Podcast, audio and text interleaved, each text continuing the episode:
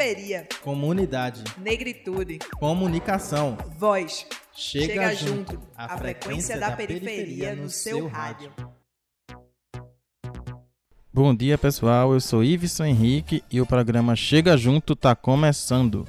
Eu sou Laís Hilda e você que está nos ouvindo pela Rádio Paulo Freire também pode nos acompanhar nas nossas redes sociais. Estamos no Facebook, Instagram, Twitter. Só procurar por arroba prog Chega Junto.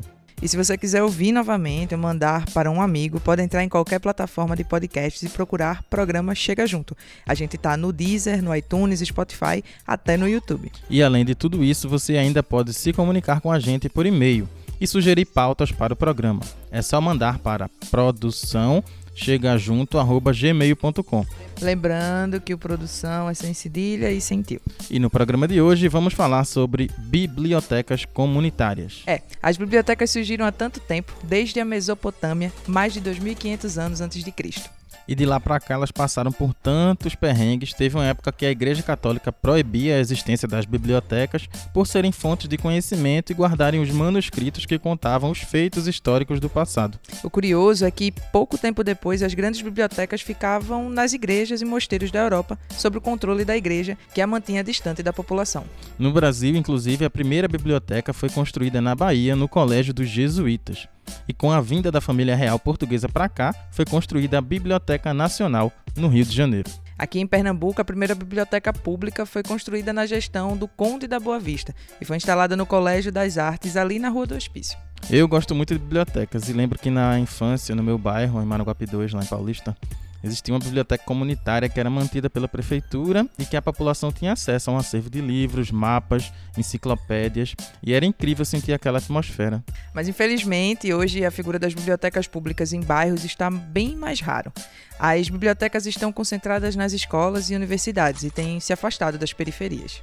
Por isso, Chega Junto de hoje veio até um espaço de resistência conhecer um pouco da história da Biblioteca Amigos da Leitura, no bairro do Alto José Bonifácio, no Recife. Mas antes, vamos de música, vamos com MC da Idrica Barbosa, Mil Coisas. É preciso residir num sonho, tristonho quantas vezes eu passei aqui. Cabisbaixo sem notar o cantar dos colibris. Não ignore as cores da arco-íris. Medonho às vezes o mundo é. Transponho tudo pra fé, não é que ela me iluda. Que sonho vou no contrapé, jamais na marcha ré. Sabe como é pra baixo? Todo santo ajuda. Um velho samba tem no seu refrão toda a inspiração pra dissipar esse tempo esquisito. Tava meio bambo, mas de coração. Trago a oração, não é crime acreditar, eu acredito. Mil coisas na cabeça, tá ligado? Mil coisas na cabeça, tá ligado? Cheiro de chuva, as plantinhas um café passado. Cai como luvas, frutinhas em bocado. Eu tenho mil coisas aqui dentro, tá ligado? Mil coisas aqui dentro, tá ligado? As estrelas e os planetas, girassóis e cometas. É o que eu tenho imaginado. Que tem gente que quando pega a mão da gente. Faz a gente querer que o tempo pare, que dure eternamente. É tão gostoso, tão doce, tão quente, tão doido. Isso é tão a gente. Tem gente que quando pega a mão da gente, faz a gente querer que o tempo pare, que dure eternamente. É tão gostoso, tão doce, tão quente, tão doido. Isso é tão a gente.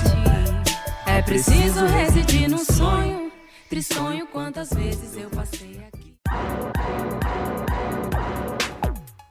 Chega junto, a frequência da periferia no seu rádio. Estamos de volta já aqui na Biblioteca Amigos da Leitura com o Fábio Rogério, que é o gestor da biblioteca. Bom dia, Fábio. É um prazer tê-lo aqui conosco no Chega Junto. É, bom dia, prazer é nosso recebê-lo vocês aqui na nossa comunidade e no nosso espaço. Pronto, Fábio. É, explica pra gente um pouquinho sobre o, o Alto José Bonifácio para os nossos ouvintes, como é que é, onde é que está localizado. Fala um pouquinho do bairro. Isso, o Alto José Bonifácio ele está na, na zona norte né, de Recife. Ele se tornou bairro, mas antes era de Casa Amarela, né? Fazia parte do, do complexo Casa Amarela. É, nossa comunidade é uma comunidade de resistência, né? É, muitas casas aqui eram terra de engenho, onde se criavam o gado, né? E a nossa rua do Alto do Zé Bonifácio, que é o nome principal, nome da rua principal, que também é do bairro. Antes tinha o nome da Ladeira do Boi e a Ladeira da Vaca, porque é onde passava a, a boiada para ir para o Matadouro, né? Que ficava aqui bem próximo também. E aí são terras de resistência, de ocupação e com o tempo conseguiu o uso capião, né?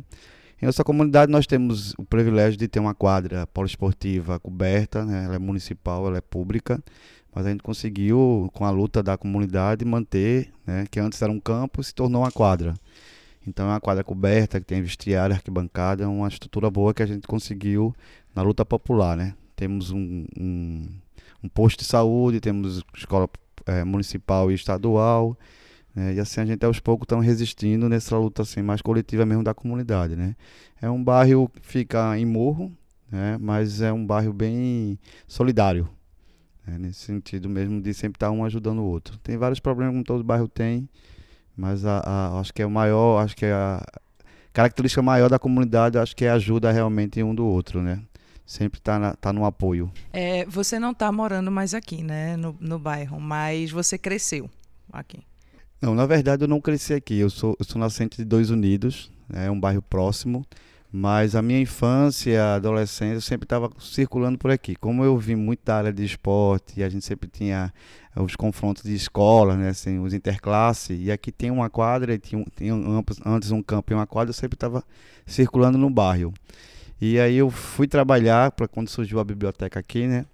É, já na parte mais adolescente, jovem, é, eu fui trabalhar num, num espaço que não tinha e eu vi uma necessidade. Eu saí da comunidade há um ano por motivos mais pessoais e realmente assim de estar próximo da, da instituição, que é, a instituição aqui chegou em 2009 e aí eu comecei a acumular muita coisa. Então eu precisei sair um pouquinho do espaço assim da comunidade para me resguardar, para poder ter um, um, um um desapego e um alívio também, né? Mas assim, eu passo o dia que eu, eu acho que eu só vou para dormir em casa e, e retorno sempre, tô, sempre tô na comunidade. E como foi que surgiu a, a ideia de, de formar a biblioteca Amigos da Leitura? Isso. Em 2004 a gente, eu sempre fui da área mais esportiva e social. Eu estava fazendo um curso de, de contador de história, eu já era arte educador. E aí nesse curso de contação de história eu não tinha ainda é, visão nem expectativa de fazer uma biblioteca.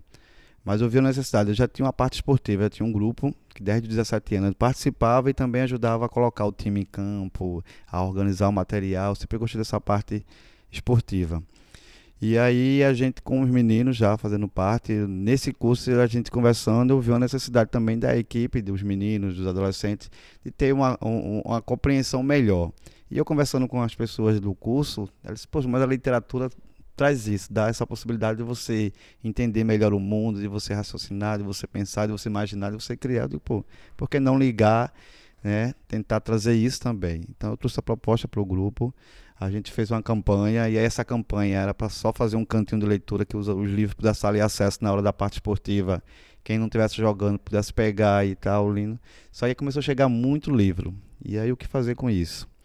E aí a primeira coisa foi, vamos procurar ajuda, né?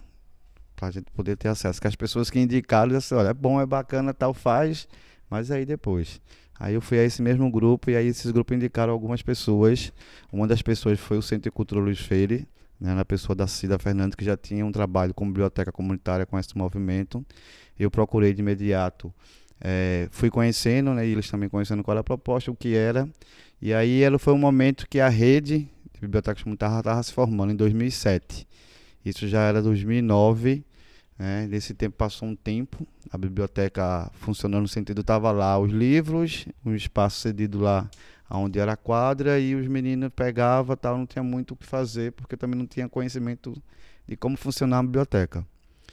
E aí em 2009 a rede deu esse suporte, né? Assim, olha, quer uma biblioteca realmente, então vamos pensar que biblioteca é essa que vocês precisam. E aí a gente conseguiu esse espaço que era um espaço é, utilizado pela comunidade para eventos de dança, né? era uma gafieira, e tinha é, pagode, tinha funk.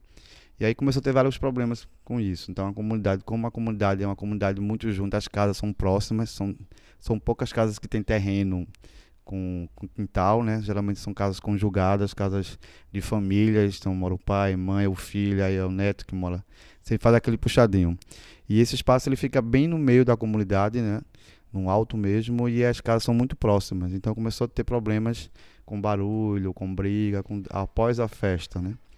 E aí se fechou e ficou um tempo fechado. E a gente conseguiu aprovar um projeto pelo Focultura, através da ajuda do centro e da rede, a formular esse projeto, que projeto era esse que nós queríamos.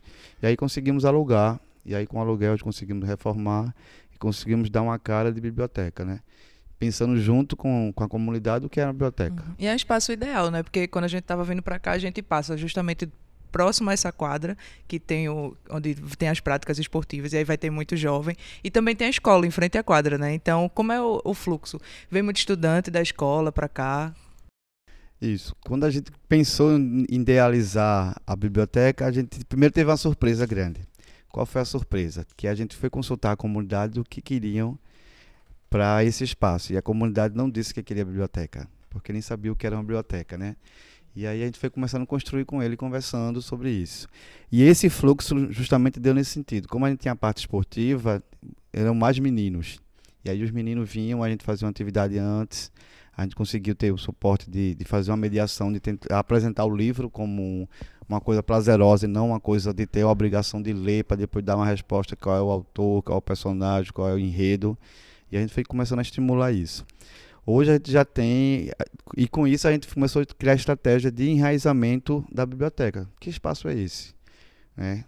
E as pessoas é, começaram a entender o significado de biblioteca e de espaço.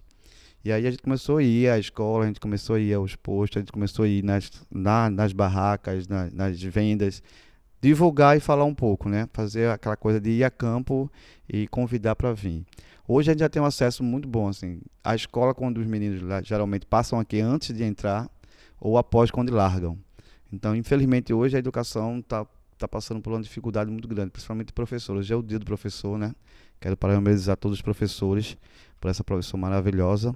Mas infelizmente é isso. Hoje o quadro da escola está muito precário. Então, geralmente eles largam mais cedo porque faltou tal professor, isso e aquilo. E aí eles aproveitam e vêm. Eles vêm para pegar livro, eles vêm para ler aqui, eles vêm para usar o, o Wi-Fi que é, é, é livre. A gente tem algumas regras já combinadas com eles, mas é livre para todos usarem. É. E aí a gente vai ter nesse fluxo na medida que a gente também vai divulgando. E, e, e, o gostoso e o bom é que sempre um traz o outro, né? Porque hoje já é aquela coisa do boca a boca. É, um já fala, ah, tem uma biblioteca lá, que infelizmente a biblioteca da escola também está fechada. E aí eles é a única opção que tem realmente para vir pesquisar ou pegar um livro de literatura para ler, ou um gibi, ou qualquer outro livro que eles se interessam, né? Na época que surgiu a biblioteca, Fábio, tinha algum outro, alguma outra biblioteca na comunidade? Ou como é que os, os estudantes, as crianças, podiam ter acesso a livros na, naquela época? Não tinha. A gente, quando a gente veio, a gente não nasceu aqui. A gente começou um trabalho na onde era o espaço, que era no Brejo da Guabiraba. Mas eu já morava na comunidade e trabalhava lá.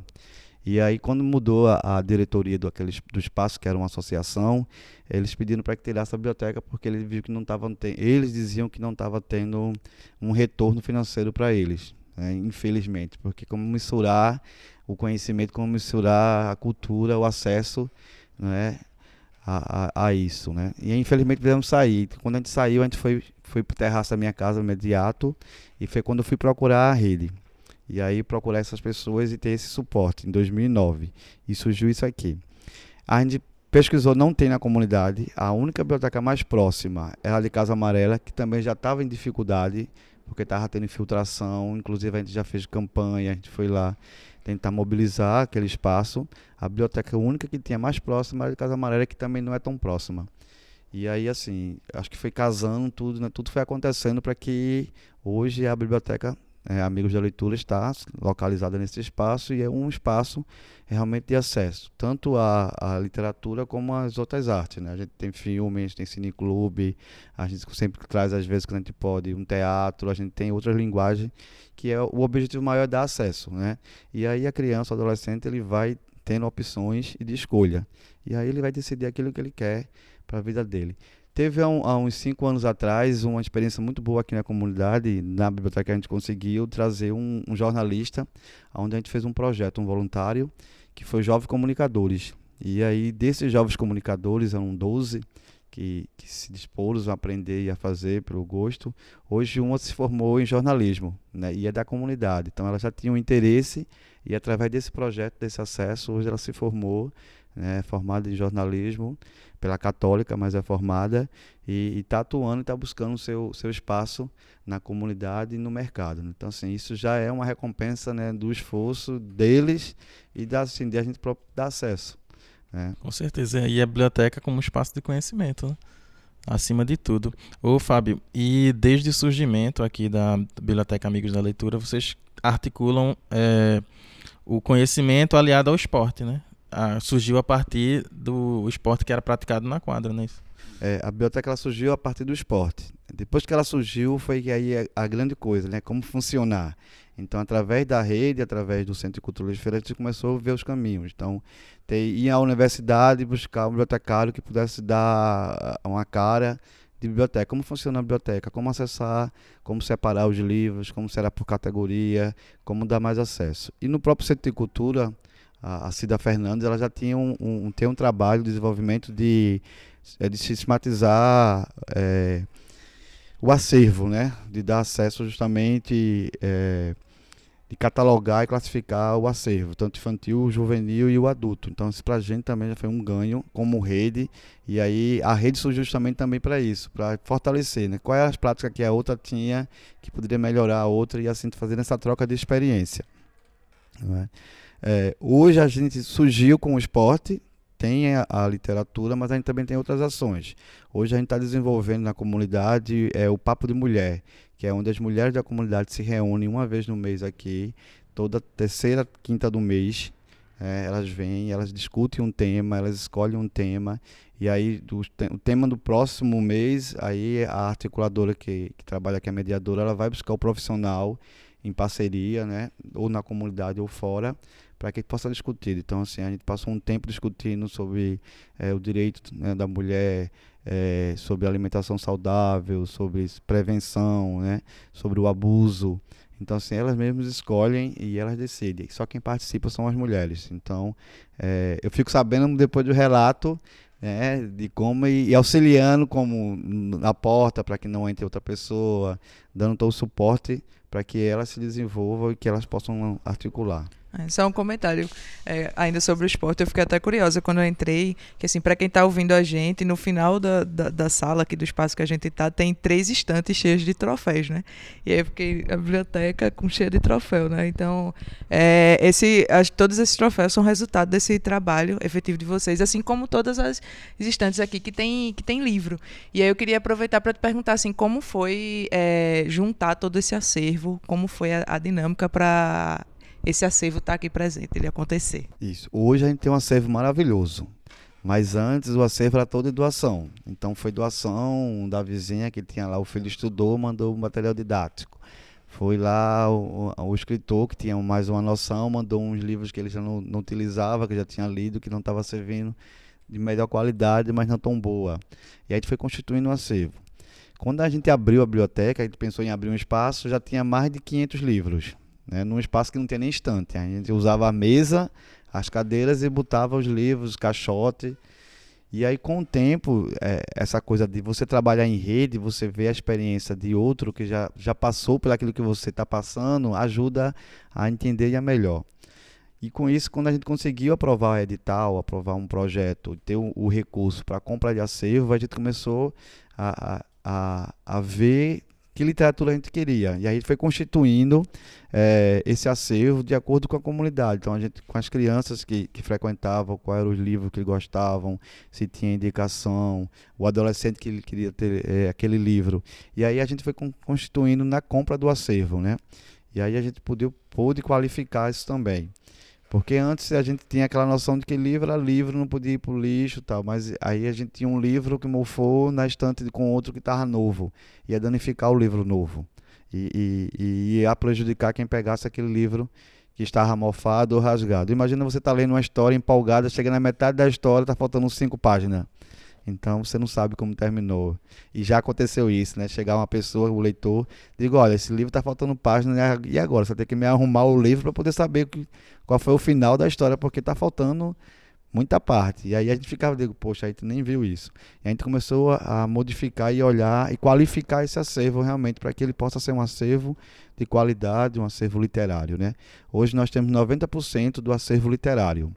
Nós temos o gibi, porque é, eu acho que é a primeira entrada da criança para uma literatura é, um clássico. Né? Então, assim, a gente tem um acesso muito rotativo de gibi. É, e aí a gente divide, tem a, a, a, parte mais infantil, que são livros muito bons, a juvenil separada e tem a adulta. E a adulta a gente separa na estrangeira e na nacional. Né? Então, hoje, de 2009 para cá, hoje a gente já consegue, é, os usuários, que a gente chama de usuários interagentes, a, a, a, comunidade já consegue vir e dizer assim: olha, eu quero o livro de tal autor, olha, eu quero essa história, olha, eu vi isso na novela, eu vi isso tal. Já vem procurando por um, por um título ou por uma história. Né? Eu gosto de romance, quero nesse sentido tal. Então, antes, quando a gente abriu, não tinha muito esse sentido. Era mais a gente diz assim: olha, a gente trazia o livro, apresentava o livro, dizia assim, ali na estante, eu vai, vai buscar, eles iam. A gente também tem a exposição do livro. O livro a gente geralmente tem umas estantes expositora que a gente coloca o livro virado com a capa, que às vezes é a primeira coisa que chama a atenção, é a capa, né? E aí a gente tem essas, essas formas também de estar tá chamando a atenção para que as crianças, os adolescentes, os jovens se interessem pelaquela literatura. Então, todo mês a gente escolhe um tema, a gente escolhe autores e coloca em evidência naquela parte ali, para que eles possam ter acesso e, e é, acho que é o primeiro contato é a visão da literatura, né? E você está há 10 anos aqui na biblioteca, mais de 10 anos, né? E como é que você percebe o hábito de leitura, a mudança do hábito de leitura quando surgiu a biblioteca para agora? Olha, vou dizer a você, a gente se surpreende, a gente pensa que não está fazendo efeito, mas a gente teve uma história agora no dia 10 na escola Compositor Levino, que a gente tem uma parceria, e aí a gente foi fazer um dia todo de atividade de mediação nessa escola, que já tem uma prática leitura. E assim, para surpresa da mediadora e minha, uma professora novata chegou ele disse, é você que é o Fábio e a Selma? Aí ela disse, é, somos, né? Assim, eu queria dar o parabéns a você e dizer que você não sabe a importância que tem na vida de uma criança daqui da comunidade que frequenta a escola. Ela disse, mas por quê? Porque todo dia ele fala de vocês. E o relato dela foi, ela, ele disse, vocês são um anjo na vida dele. Ele assim, ele, Fábio Selma é um anjo na minha vida. Porque foi através deles e sou uma criança de oito anos é, que, eu consigo, que eu consigo ter tranquilidade, consigo ter paz, que na minha casa eu não tenho. Né? E ela relata que ele melhorou muito na, na questão da, da escola, da nota, do entendimento, né, da escrita, da leitura. Isso é um caso. Né? A gente já está aqui há um bom tempo e, infelizmente, tem algumas pessoas que a gente viu modificar o comportamento que chegou aqui com 7 anos, hoje está com 17, já infelizmente está cumprindo pena mas fez uma escolha. Mas assim, na, o comportamento dele na comunidade mudou. Apesar dele. Aí são outros motivos que levaram ele a cometer um crime.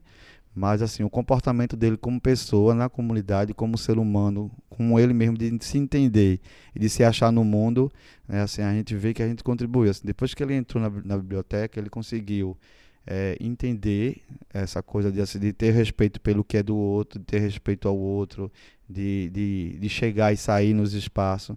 Mas é, é uma coisa construtiva ao longo do tempo.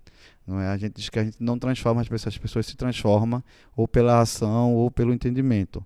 É? Então sempre a gente diz assim, a gente é um espaço é, de escuta, é um espaço de fala, onde todos têm o mesmo direito, não importa se é evangélico, se é cristão, se é um bandista, a gente sempre tem dado a oportunidade e a gente dá o acesso para todo mundo. E quando acontece que acontece, briga, acontece uma coisa ou outra, a gente chama para conversar. Né? Assim, por que isso? Isso é o caminho, isso tem outra solução para isso. Então a gente tenta fazer isso. E a gente também, como a gente tem um cadastro das crianças, dos adolescentes, a gente também faz visita nos lares, né? não é para saber como eles estão andando, mas para tentar ajudar né, é, e a contribuir também para que a família possa entender e respeitar esse espaço e ter esse espaço como um, um, espaço que elas possam ter acesso. Que hoje em dia, infelizmente, acontece isso. As pessoas é, acham que isso aqui é da prefeitura, por exemplo, né? A gente tem uma luta muito grande nesse sentido. E tem um vereador que mora na comunidade, então toda a ação que é feita acha que é o vereador. Por que acontece isso? E a gente disse, não, esse espaço aqui é mantido pelo poder público sim, mas é pelo, poder, pelo dinheiro de vocês. Porque é um edital público que não é recolhido, então é de vocês. Então o espaço é da comunidade. A gente sempre tenta trazer isso. Quando vem alguém aqui pedir para fazer um culto, por exemplo, ah, precisa fazer uma reunião evangélica. Eu digo, é. Então eu vou lá no terreiro, pedir para que a mãe venha também fazer, eu vou lá no bandeira, então a gente não deixa e a gente também não permite. Já chegou a ocasião de o vereador vir aqui pedir o espaço. Eu digo, então você vai trazer todos os candidatos para a gente discutir política? Aí ele disse, não, eu quero. Né? Então aqui não é o espaço para isso. Aqui é um espaço para a gente discutir. Se você quer trazer e trazer as suas propostas, a gente vamos convidar todos que tem campanha e tem proposta, a gente traz. E aí a gente discute qual é a melhor proposta para a comunidade. Não é porque você mora aqui ou é porque você acha que isso aqui é de todo mundo, vai fazer do seu. Então isso aqui a gente tenta sempre discutir isso.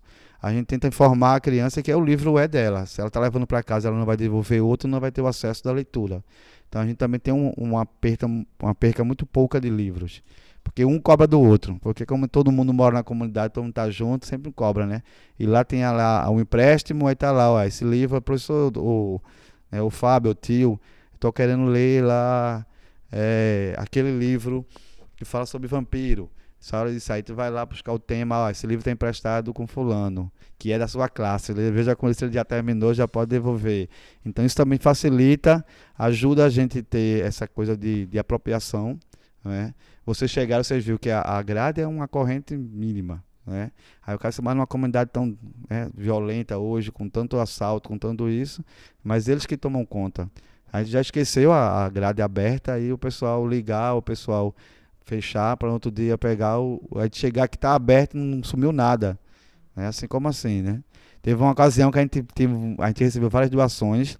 E aí livros que realmente não, não tinham serventia, livros que estavam rasgados, utilizados, livros didáticos, e a gente sempre quando recebe uma doação, a gente diz, olha, o que presta, a gente fica, o que não presta, a gente vai reciclar, vai dar para uma outra pessoa, vai ter outro destino. Você se incomoda, ela disse, não.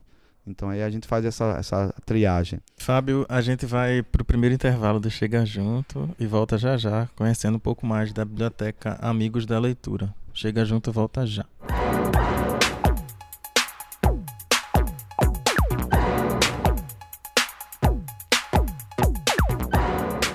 De volta com Chega Junto, o espaço da periferia na sua rádio universitária Paulo Freire, AM 820. Era um cômodo incômodo, sujo como dragão de cômodo, úmido. Eu, homem da casa, aos seis anos, mofo no canto, todo TV engodo, pronto pro lodo. Tímido, porra, somos reis, mano. Olhos são eletrodo, sério. Topo, trombo, corvos num cemitério de sonhos, graças a leis. Planos, troco de jogo, vendo roubo. Pus a cabeça, prêmio, ingênuo. Colhi sorrisos e falei, vamos. É um novo tempo, momento pro novo ao sabor do vento. Me movo pelo solo, onde reinamos. Fundo, pontos finais da dor, como Doril, a somos a luz do Senhor e pode crer. Tamo construindo, suponho não. Creio medo, a mão em meio à escuridão. Pronto a ser, estamos. Nosso sorriso sereno hoje é o veneno pra quem trouxe tanto ódio pra onde deitamos. Costuma vir de onde eu sou. Às vezes não tem motivos pra seguir. Então levante e anda, vai, levante e anda, vai, levante e anda. Mas eu sei que vai, que o sonho te traz coisas que te faz. Vai, levante e anda, vai, levante e anda, vai, levante e anda, vai, levante e anda.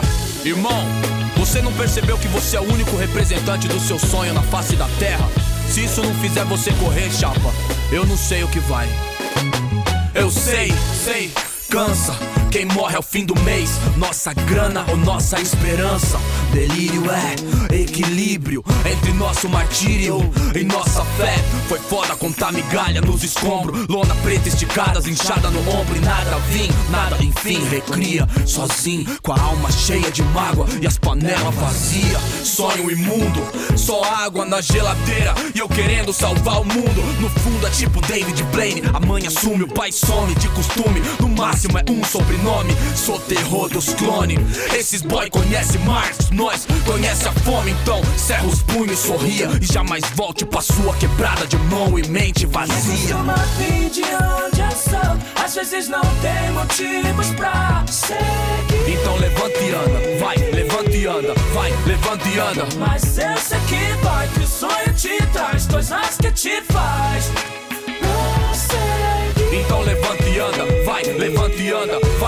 levanta e anda, vai, levanta e anda.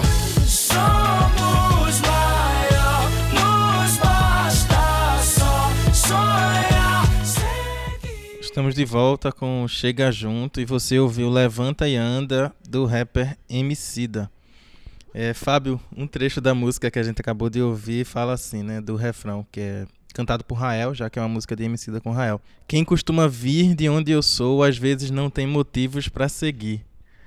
Eu acho que esse espaço aqui é um dos motivos para a comunidade seguir adiante. né? E como você se sente fazendo parte desse espaço? Acho que não tem.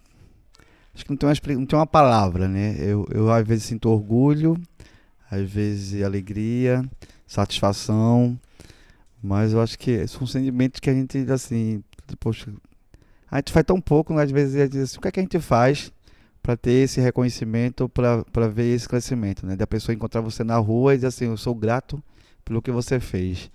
E a gente pô, não fe- o que, é que a gente fez? Não fez nada, a gente só fez dar o acesso, um pouco de atenção, dar oportunidade, né? Mas eu, eu me sinto pra- prazeroso nisso, é isso que me faz levantar, é isso que faz vir, é isso que vai, às vezes faz chorar, às vezes faz pegar a vassoura, varrer dentro, varrer fora, limpar cada livro, limpar a estante, quando terminar de limpar, já tá cheio de poeira novamente, aí vamos no outro dia, assim, de ir buscar recursos, de buscar outras oportunidades, outros projetos, outras pessoas que possam contribuir para que cada um possa seguir o seu caminho, né? Tenha opção de escolhas para aquilo que quer ser, né? seja médico, doutor, motorista, jogador, né? a gente vê, vê muito isso, a gente tenta fazer. Eu acho que o sentimento maior é essa, acho que é recompensa, né? se sentir recompensado pelo aquilo que você está fazendo, né? E esse espaço também não, não seria possível sem a ajuda de parceiros, né? Tu comentou sobre o Centro Luiz Freire, que estava no comecinho. Conta um pouquinho do, da Estação Centro Luiz Freire para a gente chegar no Releituras e na rede de bibliotecas. Isso, o Centro de Cultura acho que é, é uma referência em, em direito humano. Né? Hoje a gente defende a literatura como um direito humano. É um parceiro, foi um parceiro estratégico fundamental assim, para a gente. A gente reconhece tanto a biblioteca aqui como as demais nesse sentido, porque foi que veio discutir o que é biblioteca, o que é, o que é a organização, o que a gente pensava de fazer. Hoje nós somos uma pessoa jurídica, é uma instituição com CNPJ. Então foi que deu todo o suporte. Então, antes a ideia era minha, eu vinha com, com os livros, não tinha mais ninguém, era eu e o desejo e as crianças. E aí foi uma das coisas assim, ó, você precisa ter outras pessoas, porque você é hoje e amanhã talvez não seja mais você. E aí, o projeto, e aí a ideia vai morrer. E aí foi quando eu realmente eu digo, poxa, só eu, não posso ser só eu, né? E aí foi começar a ter entendimento mesmo do que é coletivo, do que é apropriação. E aí eu fui buscando outras pessoas na comunidade que tenham interesse por literatura, que tenham interesse pela sociedade, por mudar a comunidade, por, né, por dar esse acesso. E eu fui encontrando pessoas e aí fui formando esse, esse coletivo, esse grupo. Né? Então, tudo isso discutido o Centro de Cultura Luiz Freire, que veio voluntariamente, sem cobrar nada, né? se dispôs a vir, trazer dinâmica, discutir o que é estatuto, o que é direito, né? o que é dever, o que é valor, né? o que é princípio. A gente discutiu tudo isso com, com o Centro de Cultura Luiz Freire. Né? E, e isso foi o parceiro fundamental para nos estruturar como pessoa jurídica, como instituição, como mudar. Depois que a gente mudou, veio, constituiu isso, a gente também já estava trocando com a releitura, que a releitura ela é composta por espaço, por bibliotecas, pessoa jurídica e não jurídica também, porque existe um coletivo dentro da releitura que não tem CNPJ, mas é uma biblioteca que atende comunidade. Hoje a releitura está localizada em Olinda, Recife e Jaboatão, é? e a gente está tentando expandir com outros espaços, tentando trocar um pouco mais de experiência, ajudando a, a compor seu acervo, a pensar em estratégia de enraizamento, de formação de leitores, de todo acesso. E nesse processo a gente começou primeiro com o fundo público, o Fucultura, né? a gente conseguiu aprovar três projetos durante três anos, que deu suporte de a gente manter o espaço, de a gente comprar acervo, de a gente comprar mobiliário, né? equipamentos eletrônicos, computador, para poder melhorar o atendimento ao público. E junto também a releitura, que são essas bibliotecas, são hoje são oito, já chegou a ter onze, mais duas é, eh, resolveram não participar mais da releitura como integrante, mas sempre temos parceria. E aí a gente conseguiu também um, um, o Prazer em Ler, que era o, do Instituto CIA, né, do desenvolvimento das lojas, era o Instituto, e aí tinha um projeto de leitura, que eles financiavam também é, o acesso à literatura como direito humano. Né? E aí eu, esse prazer em ler foi constituído, a ideia, toda a metodologia com as bibliotecas comunitárias, tudo discutido. Hoje nós temos uma gestão compartilhada, né, que justamente surgiu disso.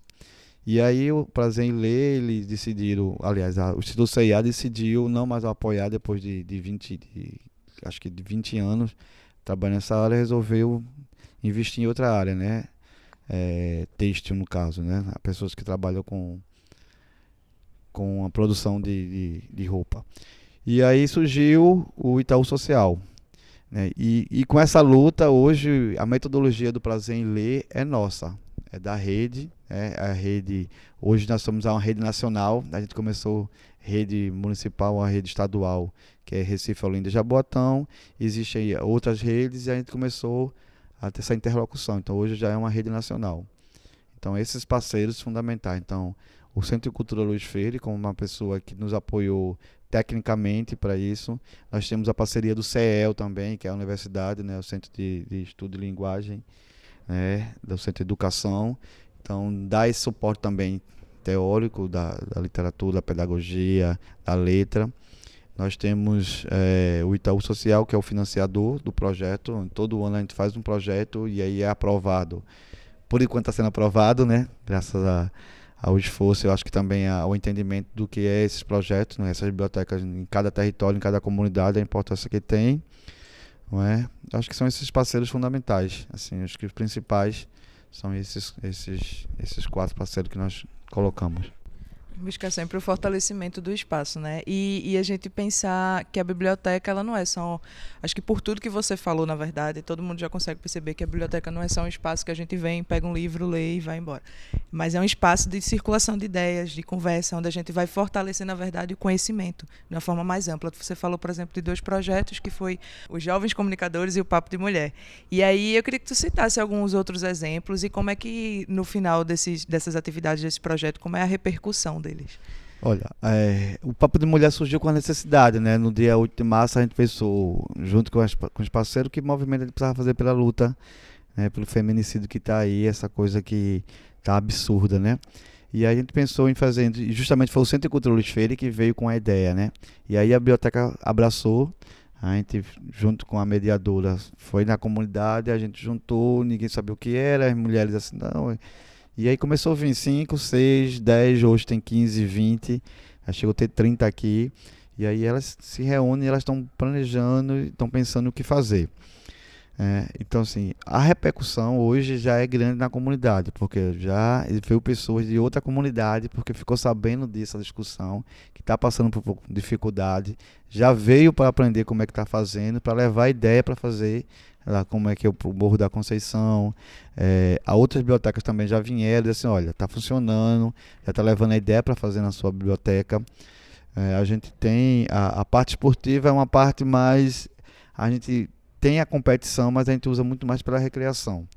É, a gente usa muito mais pelo acesso né, a praticar o esporte, a ter uma vida mais saudável e aí a gente usa também a literatura para ter esse engajamento, não é só para vir jogar bola e depois ir embora, vem, né, pega um livro, faz uma leitura, faz uma, tem uma mediação, tem atividades que a gente desenvolve. É, a gente tem a questão do, do espaço em si. A gente tem discussões que a gente trazer. A gente fez a semana do conto, onde a gente. O tema foi: Oxente, você tem direito. É, porque a gente começou a trabalhar sobre justamente isso. Porque que direito é esse que a gente tem? Se a gente tem, tem direito à educação, a gente tem direito a ir e vir, a gente tem direito à prática esportiva, né? Então a gente trouxe o direito universal, né? o direito humano, o direito da criança, e a gente começou a discutir, e surgiu muita coisa. E uma das coisas que mais surgiu, que me, que me prendeu a atenção, foi num dia que estava o Centro de Luiz Freire, que veio trazer sobre o direito, e a gente articulou a escola, a escola trouxe duas turmas de imediato ela é uma turma mais, mais é, maior, né? De 15 anos para cima e vieram de 11 a 13 anos. E aí a gente teve que fazer o plano B daquela oficina, mas é, funcionou no sentido de forma. Tinha uma das crianças que estavam brincando, tirando e tirando a concentração de todas, né? E aí a gente fez a pergunta, olha como a gente, como a gente é, né? Por causa de uma pessoa a gente talvez perde o direito de ter o acesso, de entender, de aprender. Porque a gente mesmo também faz isso com a gente. Então a gente diz assim, olha, peraí, tu sozinho tá tentando atrapalhar aquilo que eu, que eu poderia ganhar para mim. E aí começou a se discutir, aí daí saiu o enredo. Então essa oportunidade de você vir discutir, refletir naquilo que você está fazendo, na consequência que você está tendo, é, é, um ganho que não tem preço. E, e, a gente também discutiu, porque a diretora veio da escola, a diretora que trouxe os alunos, né? E ela está aí, ela está 13 anos na escola e ela nunca veio aqui. E ela disse, eu me surpreendi com o espaço. Estou há 13 anos, eu entro e saio, vocês já vão lá, faz o convite, e eu nunca vim aqui. Né? E eu estou maravilhado com esse espaço. Assim, eu vou trazer mais, a gente está aberto a convite, né? Mas eu acho que o, o ideal e o primordial desse espaço é o acesso à discussão. Aqui eles vêm, assim, eles relatam o que está acontecendo com eles, eles com a mediadora, as meninas, principalmente as meninas e as crianças e adolescentes, né? Tem uma abertura maior porque existe a confiança. Então eles trazem um relato deles, as dificuldades que estão sentindo, os problemas. E aí a gente tenta, na medida do possível, tentar encaminhar isso. Então, assim, a gente está buscando parceria com assistente social, porque a gente precisa de um assistente social para dar um suporte como psicólogo, a gente precisa de psicólogo para dar outro apoio. Então não é só a biblioteca. A gente está tentando outras coisas para além. Então não é só vir pegar o livro, né? A gente está no desenvolvimento humano. Que a criança, o adolescente, ele possa desenvolver-se em todos os, os aspectos, né? Mas a gente entende e defende a literatura como um desses principais direitos que dá acesso a outros direitos. É, a diretora demorou um tempo para vir aqui. Eu acho que o poder público, de forma direta, também nunca, nunca veio para tentar ajudar. Não sei, assim, é questão de vereador, prefeito. É, e eu acho que, na verdade, essa independência de certa forma do poder público, né, por mais que vocês tenham tido uh, o fomento, né, do Full Cultura e tudo mais, é o que caracteriza a biblioteca comunitária, porque ela vem surge muito dessa questão da, da resistência, né? Como é a visão de vocês em relação a isso? Isso, a biblioteca ela, ela surge da necessidade do poder público, né? Não está atuando nesse espaço, né? É, é de resistência pura. E justamente em relação à rede e essas perspectivas de a gente estar, tá, a gente está ocupando espaço hoje de incidência. Hoje eu sou conselheiro de política pública de literatura do, do Estado, né? Fui eleito, hoje eu estou mandando, estou no mandato. É o segundo, o ano retrasado eu fui suplente, esse ano estou como titular. Então a gente também está brigando lá. Nós estamos brigando e construímos em parceria com o governo, com o poder público, o plano estadual do livro, da leitura, da literatura e da biblioteca. Então, na Bienal, tivemos uma mesa que é um ano que o plano está lá e a gente foi cobrar.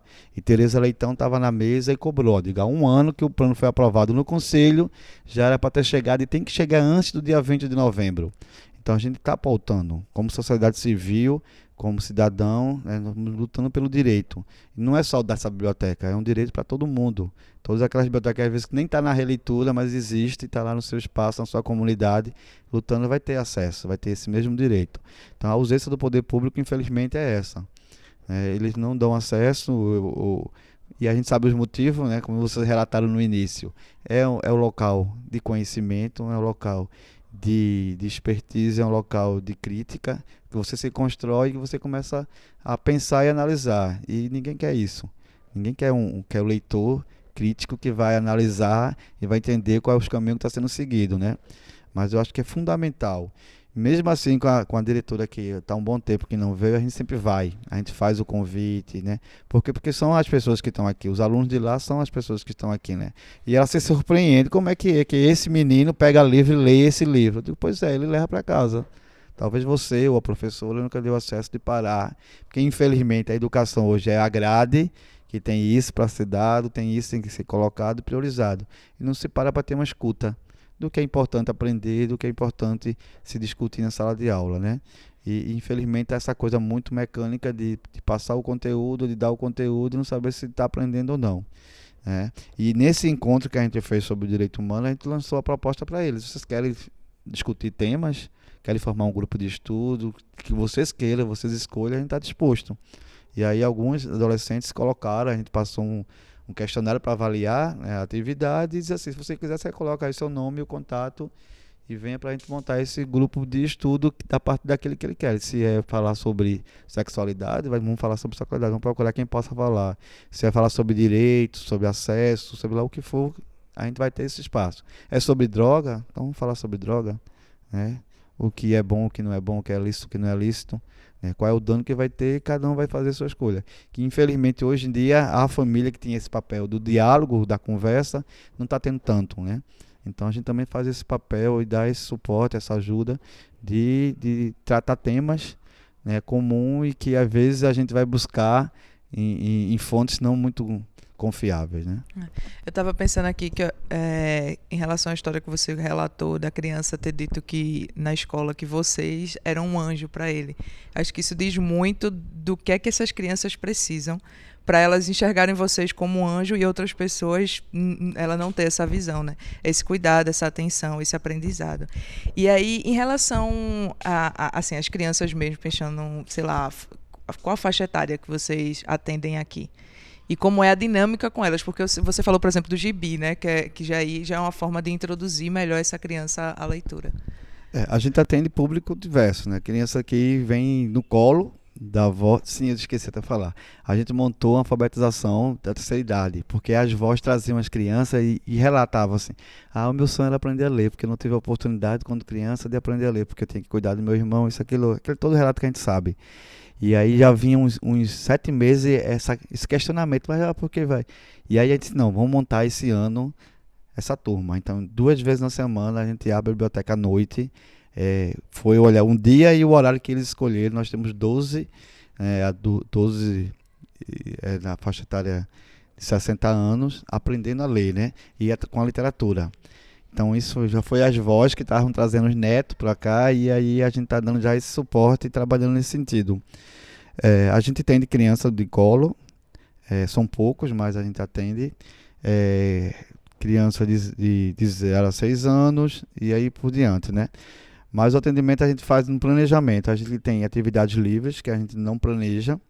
É, eles pegam livro, eles vão pintar, desenhar, eles ficam à vontade, pegam jogos educativos, é, faz isso. E a gente tem programação é, estratégica, uma mediação planejada. A gente pega um tema, a gente pega um livro, a gente faz um roteiro sobre aquele livro, outro livro que pode dar suporte, e a gente cria um enredo e a mediação da história daquele livro. Né? O livro é apresentado e aí a gente arma o tapete, coloca a almofada, eles sentam e a gente abre essa, essa mediação. A gente tem leitura compartilhada, que é um círculo onde pega um livro e eles vão circulando, passando entre si e lendo, né?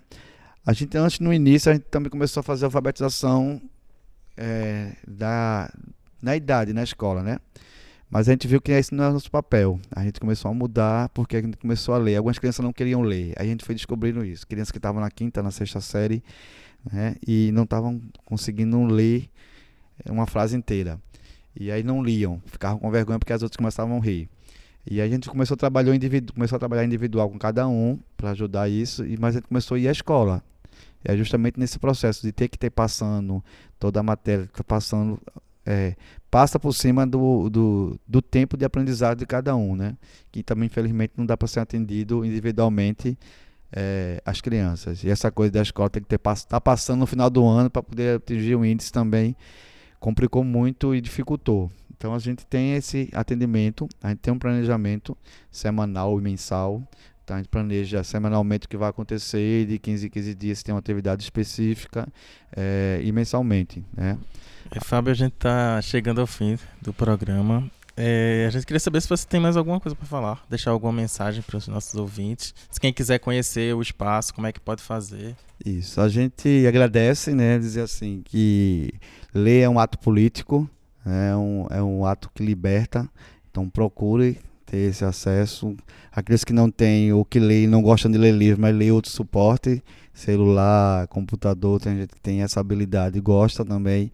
A gente é adepto a todo tipo de literatura, todo tipo de leitura, é, que isso vai ajudar. Eu acho que a gente, ninguém começa lendo um clássico, é muito difícil. Geralmente começa lendo a bula de remédio e assim vai pegando o gosto, né? É, mas é preciso iniciar, é preciso você ter o primeiro passo. E isso vai transformar muito, contribuir demais para a sua vida como pessoa, independente de qualquer coisa. É, o espaço está aberto, nós funcionamos de segunda a sexta, é, de 8 às 16, às 18, aliás, e às vezes à noite com atividades específicas. Aí tem que ver a programação do mês. Nós não abrimos sábado e domingo para atendimento, mas sim para atividade específica. Então pode procurar no Instagram, né, é acesa, é, underline, biblioteca, underline futsal, isso é o Instagram, porque a gente trabalha essas duas coisas. A acesa é a instituição, é a biblioteca. Facebook, nós temos o Facebook da biblioteca, Comunitário Amigos da Leitura, pode procurar também ter acesso a todas as informações. Fica no Alto da Bonifácio, Rua Alta Conquista, mas o ponto de referência é por trás da quadra, não tem como errar você vindo. E aí, esse mesmo, através desses contatos, as pessoas também conseguem fazer doação de livro e oferecer atividades para fazer aqui. Isso, é, livro de preferência literatura que esteja em bom estado, a gente sempre coloca isso, que a gente não está recebendo qualquer tipo de livro, porque você vai trazer, a gente não vai conseguir dar conta. Mas se quiser doar o seu livro, o livro de literatura que você já leu, que já quer repassar, ou se você não quer trazer, mas você quer doar para alguém, esqueça no ônibus, esqueça na praça, dê para alguém ler. Que você pensa que não, mas isso pode ser o primeiro estalo para se formar um leitor. né? E também pode fazer todo tipo de doação, tanto de pessoas, como você vir e dar horas, aquilo que você pode fazer, aquilo que você pode ajudar, como qualquer outra coisa que seja bem-vinda, que sirva para você, porque geralmente as pessoas gostam de dar aquilo que não está servindo mais, mas aquilo que lhe serve pode servir para outra pessoa, mas que você infelizmente não está usando por qualquer motivo. Fábio, muito obrigado. Foi muito massa conhecer você e trocar essa ideia. E aí, pra gente encerrar o programa, eu queria que você escolhesse uma música. Pedisse uma música pra gente colocar aqui no ar agora. Acho que é uma música que, que fala muito bem da, da- dessa trajetória de, de biblioteca, acho que é Passarinhos, né, do Emicida. É, eu acho que poderia ser essa música é, como, como um tema aí pra gente encerrar. Despencados de voos cansativos, complicados e pensativos, machucados após tantos crivos, blindados com nossos motivos, amuados, reflexivos e dali antidepressivos, acanhados entre discos e livros inofensivos. Será que o sol sai pra um voo melhor? Eu vou esperar, talvez na primavera o céu clareia, vem calor. Vê só o que sobrou de nós e o que já era e colapso. O planeta gira, tanta mentira aumenta a ira de quem sofre mudo. A página vira o som delira, então a gente pira e no meio disso tudo tamo tipo passarinho soltos a voar, dispostos a achar um ninho, nem que seja no peito do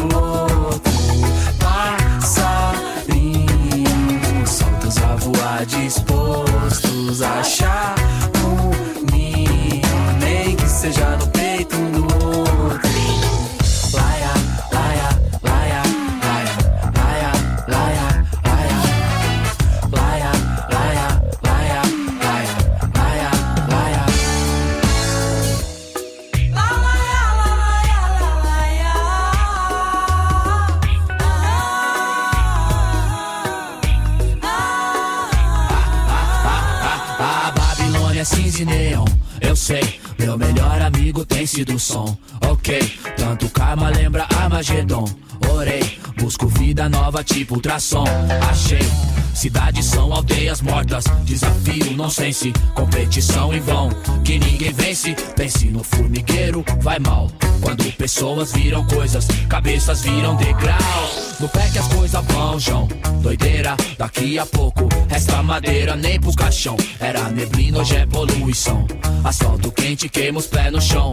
Carros em profusão, confusão. Água em escassez, bem na nossa vez. Assim não resta nem as baratas.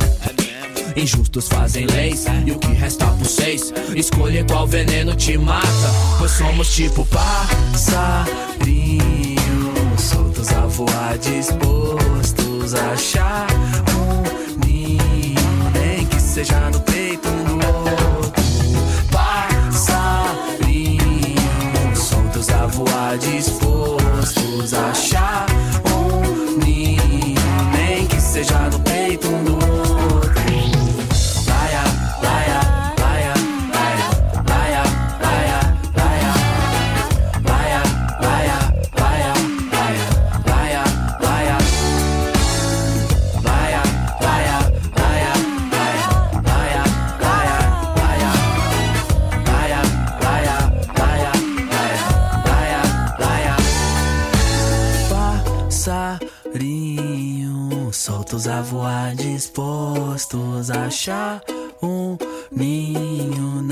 seja no peito um do outro. Passarinho, soltos a voar, dispostos a achar um ninho, nem que seja no peito um do outro. O Chega Junto de hoje está acabando, mas não fica triste que semana que vem estamos de volta aqui na rádio Paulo Freire AM 820. Isso, acompanha a gente nas redes sociais que estamos produzindo conteúdo especial para vocês. É só procurar lá, arroba prog Chega Junto. O programa de hoje teve a apresentação de Iveson Henrique E Laís Hilda. e roteiro e edição de Iveson Henrique. E a produção foi de Emanuele Lima. Chega Junto, o programa que é a frequência da periferia. Tchau, tchau. Tchau.